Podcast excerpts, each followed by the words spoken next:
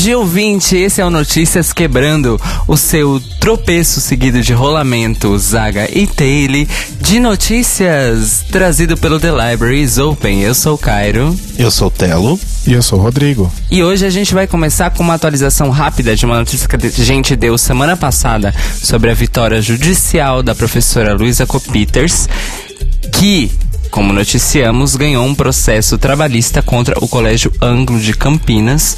Só que ela, além de ter escutado o nosso episódio, mandou uma mensagem pra gente pelo Twitter avisando que o colégio, apesar do que ele próprio tinha declarado na imprensa, vai sim recorrer das decisões referentes ao, a, ao ganho de causa que a juíza Daiane Monteiro dos Santos deu em favor da professora Luísa Copiters. Assim como a gente, ela também ficou surpresa com a notícia, porque Vou repetir, para a imprensa o colégio tinha dito exatamente o oposto.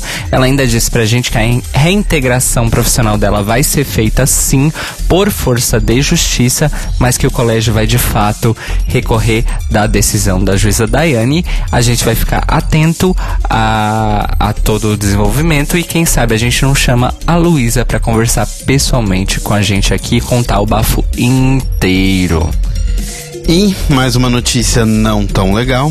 Nessa última quarta-feira, no dia 3 de outubro, uma pessoa chamada Luiz Otávio Nunes presenciou e gravou um vídeo numa cena do metrô de São Paulo, aqui na Sé, na parte, né, na região central de São Paulo, onde duas torcidas de futebol é, estavam se ofendendo inicialmente, aquela coisa que a gente já está cansado e acostumado. Né, começaram a se, se ofender, gritando aqueles velhos xingamentos de viado e de não sei o que lá, tá, tá, tá. Até que elas começaram a cantar uma música juntas, exaltando o candidato Bolsonaro.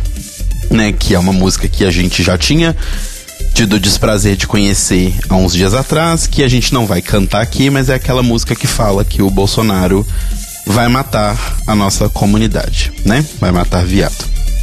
Não muito tempo depois, na madrugada do dia 4 de outubro, o candidato a deputado estadual Maurício Gomes, da cidade de Sorriso, no Mato Grosso, acordou com o barulho de uma pedra quebrando o vidro traseiro do seu carro, guardado na garagem.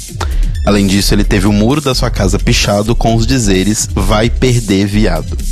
Maurício já é vereador lá na cidade de Sorriso e ele foi a primeira pessoa assumidamente LGBT a ser eleita no estado do Mato Grosso.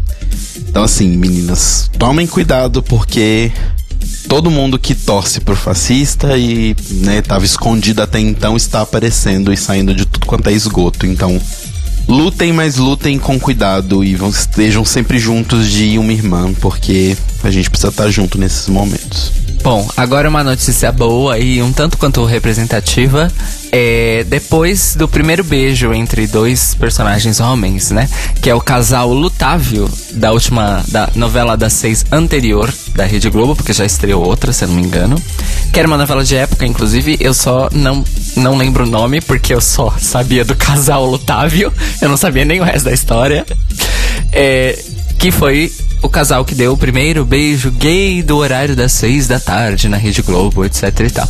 Pois bem, daí que algumas semanas estreou a nova temporada do seriado Malhação, que se chama Vidas. É, é o subtítulo, né? Vidas Brasileiras. E que é a primeira temporada de Malhação que tem um casal gay como parte do seu núcleo central. Os adolescentes Michael e Santiago estão vivendo o começo de um romance. É, sendo que o Michael começa a trama já fora do armário, é, um, um, gay adolescente militante, muito confiante na sua identidade, sexualidade e tudo mais. E o Santiago é um moço que ainda tá descobrindo, inclusive estava no armário, e cabe um pouquinho mais no estereótipo de machinho, porque ele joga futebol, etc e tal. Pois bem, os dois começam a tocar cartas anônimas falando sobre o assunto, até que eles se aproximam, se conhecem e acabam se apaixonando. E aí eles começam a namorar. E aí, o beijo aconteceu depois de uma cena em que o Santiago, que joga futebol, agradeceu ao Michael pelo apoio e que essa vitória também era dele. E aí, logo depois dessa cena, os dois vão lá num cantinho e trocam o primeiro beijo. Vale lembrar que é a primeira vez que isso acontece em Malhação. Malhação está no ar há 23 anos, chupem essa manga. É, e essa foi a primeira vez que um casal homossexual masculino deu um beijo no seriado. Mas, ano passado, na verdade, foi de fato o primeiro beijo homossexual, ponto final, entre o casal Lika e Samantha, que eram duas meninas durante a temporada anterior que se chamava Viva a Diferença. Então, é isso aí, amores. Tá tendo nas novelas sim e nas novelas adolescentes também. Arrasou. Principalmente eu acho legal que Malhação sempre teve essa coisa, né? Acho que por falar com um público mais jovem, é o programa mais MTV da Globo, se a gente pode falar assim. Sim. Aliás, falando nisso, esses dias eu tava conversando com o Fúvio e a gente tava falando exatamente sobre essa coisa de beijos na, na TV e tal, e nos, nas grandes mídias e afins. E eu lembrei que eu presenciei o primeiro beijo gay da televisão brasileira, que foi no programa Fica Comigo da MTV, né? Com, era o Conrado e um outro rapaz que eu não me lembro o nome. Conrado, inclusive, que anos depois estrelou o filme Cindy B com Michael Love, né? Ele fazia o príncipe e a Cindy B fazia. A Michael Love fazia a Cindy B, que era a Cinderela. Não sei por que, que eu lembrei disso, mas ok. E, mas assim, só legal realmente citar isso, o negócio da malhação que eu falei, porque não sei se as pessoas se lembram, ou se elas eram muito novinhas para isso, mas a malhação teve uma época, a personagem da Érica, que era a Priscila Fantin, se eu não me engano, que era uma mulher heterossexual que tinha um namorado e era HIV positivo. E acho que foi uma das primeiras representações de pessoas HIV positivas que não caiu no estereótipo da bicha safada que transa com todo mundo. Blá, blá, blá, blá. E eu acho legal que isso aparentemente está acontecendo com mais frequência, né? Com intervalos menores, digamos assim. Porque a gente já teve grandes frustrações aí dentro da Rede Globo, que foi, por exemplo, no, na novela América, né? Que foi a frustração de todo mundo. E, e o do, da novela do Félix, que eu nunca lembro também o nome da novela. É, eu só lembro por causa do Félix. Que foi bem X, assim, né? Uma coisinha assim no final do, do último capítulo só pra constar, né? Mas enfim. Que bom que isso tá se, se repetindo com mais frequência, né? Antes tardes do que nunca, não é verdade? Vale lembrar, como eu gosto de dizer, que o primeiro beijo homossexual da teledramaturgia brasileira aconteceu numa novela do SBT chamada Amor e Revolução. Tá? Isso eu não sabia. Ou se eu sabia, eu deletei da memória. E foi entre duas mulheres. É, o que eu me lembro entre duas mulheres eram as duas meninas do Senhora do Destino, que já eram Mas, é- namoradas. mas elas nunca se beijaram. Beijaram. Beijaram, deram um selinho pelo menos, que eu me lembro. Anyway, não é um assunto. E a gente teve o caso também das lésbicas de Torre de Babel, né? Silvia Pfeiffer e Cristiane Torlone, que assim que ficou claro que elas tinham algo, enfiaram ela na, na, na- na divisão do elenco que ia morrer na explosão do shopping. né? Um dia a gente faz um episódio do Library sobre a história dos LGBTs na teledramaturgia brasileira. Tem que chamar Luffy e Stephen pra fazer isso. Ah, mas com certeza. E antes da gente entrar no nosso boletim Greg Reis, um momentinho rapidinho aqui, hashtag voto colorido, aqui no Notícias Quebrando. Que agora no primeiro turno, né, a gente tá chegando nele agora, aconteceu ontem, na verdade, pra você que está nos ouvindo, a gente espera que tenha dado tudo certo. É, gente, talvez a gente esteja parecendo muito blasé, porque a gente tá gravando na sexta, então a gente não sabe como vai ser a segunda-feira de manhã do brasileiro, né? Exato. O cu tá trancando, mas a gente tá tentando transparecer calma. E então assim, estamos chegando aí nesse primeiro turno, gravando dessa sexta-feira, e apenas três candidaturas à presidência assinaram o termo de compromisso da Aliança Nacional LGBTI, né, que eles desenvolveram, sobre qual eles falam sobre vários direitos e, e questões que os candidatos devem procurar defender sobre a nossa comunidade, que a gente comentou algumas semanas atrás aqui no Notícias. São as candidaturas em ordem de adesão. A primeira foi a chapa Boulos Guajajara, do PSOL, Mozão. Mamozão querido. A chapa Ciro Cátia Motosserra, do PDT. E a chapa Haddad Manu Dávila, do PT PCdoB. Novamente, né? É, a gente vai deixar o link do documento para vocês acompanharem tudo que esse documento da, da Aliança Nacional fala, para que a gente possa cobrar caso uma dessas três chapas venha a subir ao poder. Alguém tá surpreso com as três? Quais são as únicas três que assinaram? Não. Não.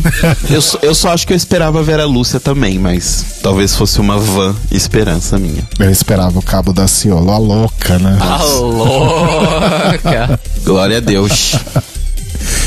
Bom, gente, então entrando agora no Boletim Drag Race, o seu drops semanal de notícias sobre RuPaul's Drag Race e correlatos.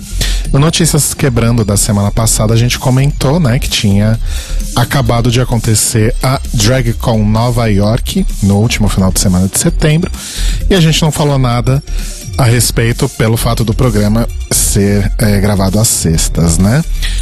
Então, a gente vai falar algumas coisas aqui, mas assim, na verdade nem tem muito o que falar, né? A DragCon Nova York, ela já é por si só um evento relativamente menor em comparação com a DragCon LA, que acontece aí no final de abril, começo de maio, geralmente.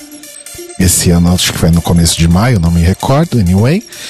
É, então, e não teve, assim, pelo que eu vi, assim, grandes é, acontecimentos ou grandes bafos como a gente viu em LA daquela situação Asia versus Eureka, né? Aquele vexame. Aquele rolê de sempre, né? Então a RuPaul foi lá, cortou a fita inaugural, as drag queens nas suas cabines, as pessoas tirando foto, e as drag queens confraternizando, né? Os painéis, a gravação do What's the Tea, o podcast da, da RuPaul e da Michelle, etc. Uh, uma coisa que me surpreendeu bastante foi a participação da The Vixen, né? Mesmo depois dos ocorridos aí no final da décima temporada. Talvez por obrigações contratuais, né? Chama contrato, Rogerinho. Mas de qualquer forma, é, se você olha as fotos e vê os vídeos e tal, ela parecia bem à vontade, assim, com as pessoas. Inclusive, ela participou de um, de um painel com a Miss Cracker e com a Blair Sinclair que foi super elogiado, inclusive, né? Então, é, acho que mais que contrato é é a prova de que ela é muito maior que tudo aquilo, né? É, não, eu acho que assim, a questão da Vixen, que para mim pelo menos fica clara cada vez mais, é que o problema dela e o problema que ela quis expor o tempo todo é com o programa. Sim, não com as pessoas, né? Não com as pessoas que estavam nele. Ela teve um problema com a Rika, que eu não sei nem se ela, o ponto que elas estão disso, mas o problema maior dela era com a estrutura do programa em si, né? Eu não vi nada dela com a Erika, mas tem várias fotos com a Aquaria, né? Elas meio que já tinham se resolvido antes da saída da Vixen da temporada, inclusive. E aparentemente elas levaram aí essa amizade à frente, né? Tem várias fotos delas duas juntas e super bem à vontade. Algumas das queens que estavam, né, nessa edição, a gente nota que começa a diminuir o quórum, né? Acho que no na primeira edição da DragCon, na, no momento em que a RuPaul vai cortar a fita, tinha umas 200 queens ao redor dela. Dessa vez tinha a Vivacious, basicamente. É porque tava todo mundo no casamento da Latrice. Então, algumas queens que estavam nessa edição foram a RuPaul, risos. Amanda Lepore, maravilhosa. Alissa Edwards, Bob the Drag Queen, Bibi, Aquaria, é, Asia, Aja, Alexis Michelle, Monet, Cameron, Detox. A Digli tava lá também, Digli que acabou de participar aí do elenco de Pose, né? Sasha Velour, né? Tinha inclusive uma exposição dos looks da Sasha, né? Dos, dos looks mais icônicos, inclusive as cabeças dos manequins tinham as sobrancelhas desenhadas de acordo com a sobrancelha que ela usou em cada um daqueles looks. Tammy Brown estava lá, Cairo Bra quer dizer, Torge Tori estava lá. E a nossa brasileiríssima Eslováquia, né? Drag Queen aqui de São Paulo. É, eu amo porque é a brasileiríssima Eslováquia. Amo. Eslováquia, sim, Eslováquia Cesarski é o nome completo da, da bonita. Única pessoa que é tetracampeã mundial de cosplay. Segura essa. Segura, chupa essa manga, Brasil. E Eslováquia maravilhosa, tirou foto com um monte de gente, entrevistou um monte de gente, entrevistou Pandora, entrevistou Vivacious, Bible Girl, nem sabia que Bible Girl usava ainda, né? Não sabia que tinha. Ainda tem. E não fez feio na frente de nenhuma drag gringa, na verdade tombou várias, né? Vale a pena dar uma olhada no Instagram dela. A gente vai colocar o link aqui para vocês conferirem as montações, a participação dela na DragCon e os cosplays maravilhosos que ela faz, né? Tá tudo lá no, no Instagram dela. Teve um painel do hum, com a Trixie e a Katia, que você pode assistir na íntegra se você for um felizardo que assina o Wall Presents Plus, que é o serviço de streaming da World of Wonder. É, tem a entrada delas na sala no YouTube, e aí quando você clica no link para continuar, bam, você vai pro site da Wall Presents Paywall. Plus. É. E tipo, assine aqui, né? Enfim. E aí fica a dúvida, né? A gente tava especulando aqui se. Eu não sei se já saiu alguma notícia oficial sobre isso, eu pelo menos não vi nada. Mas se o programa delas na Vice flopou de vez e elas estão de volta com o An no canal da World of Wonder. É real essa informação? A resposta é sim. Ok. E elas estão de volta ao World of Wonder. Sim, foi anunciado o retorno do Ah, inclusive. Eu não cheguei a ver. Aliás, voltaram pra de onde não deveriam nem ter saído, né? Pois é. Já estreou a temporada nova do An? Acho que não. Então vamos ficar de olho aí pra notificar aqui também. Em tese, é, o painel da DragCon é a estreia da nova temporada. Olha que bafo.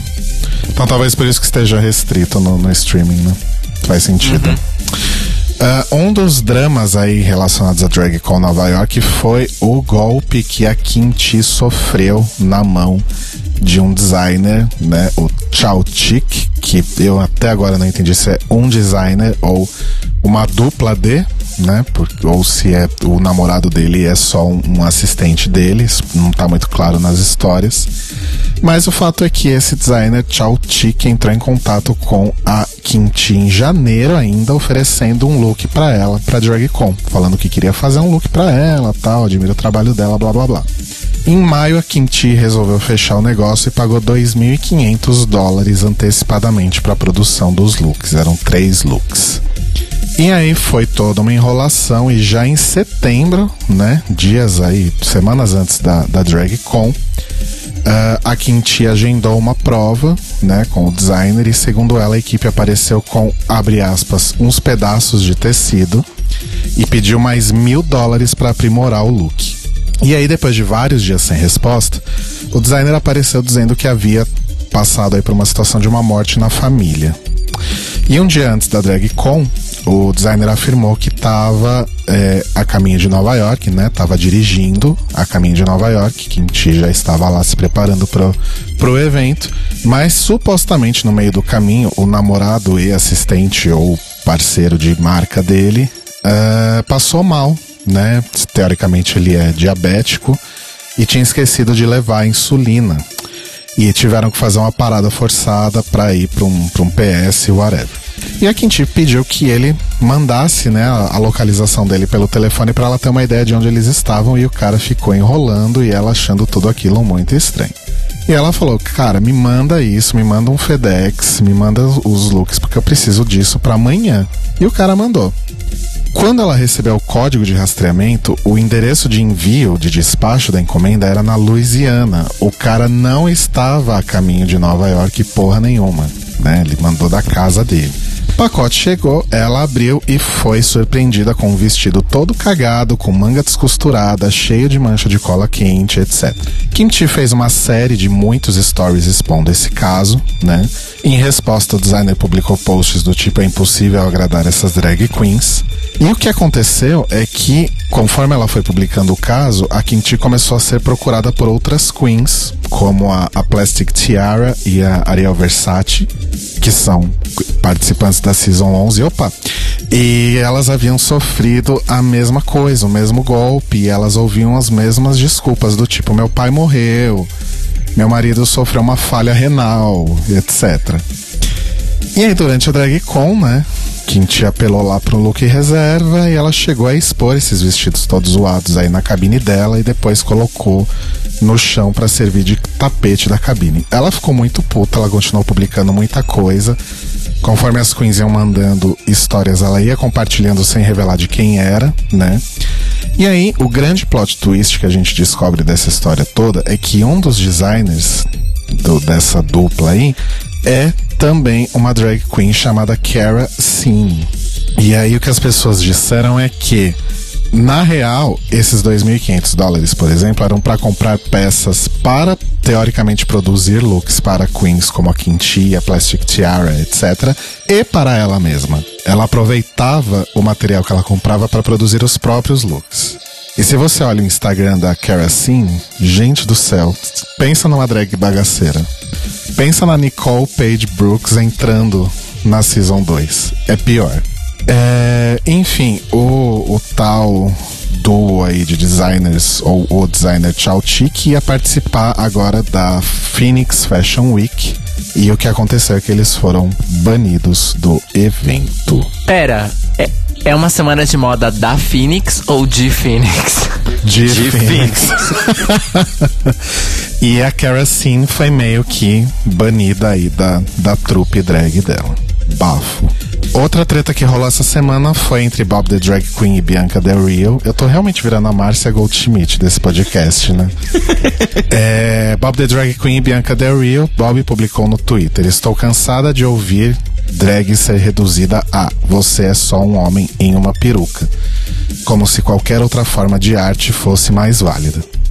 Bianca respondeu: Eu já vi suas perucas, né? Então, hashtag sem comentários, hashtag deixa ela quieta. Bob acabou com a palhaçada respondendo: Você não tem uma, nenhuma piada sobre estupro para contar, não? E foi isso, gente. Eu aumento, mas eu não invento. Nelson Rubens do, do, do trio. Basicamente é isso, fofocas do mundo Drag Race, enquanto nada significativo sobre as próximas temporadas acontece.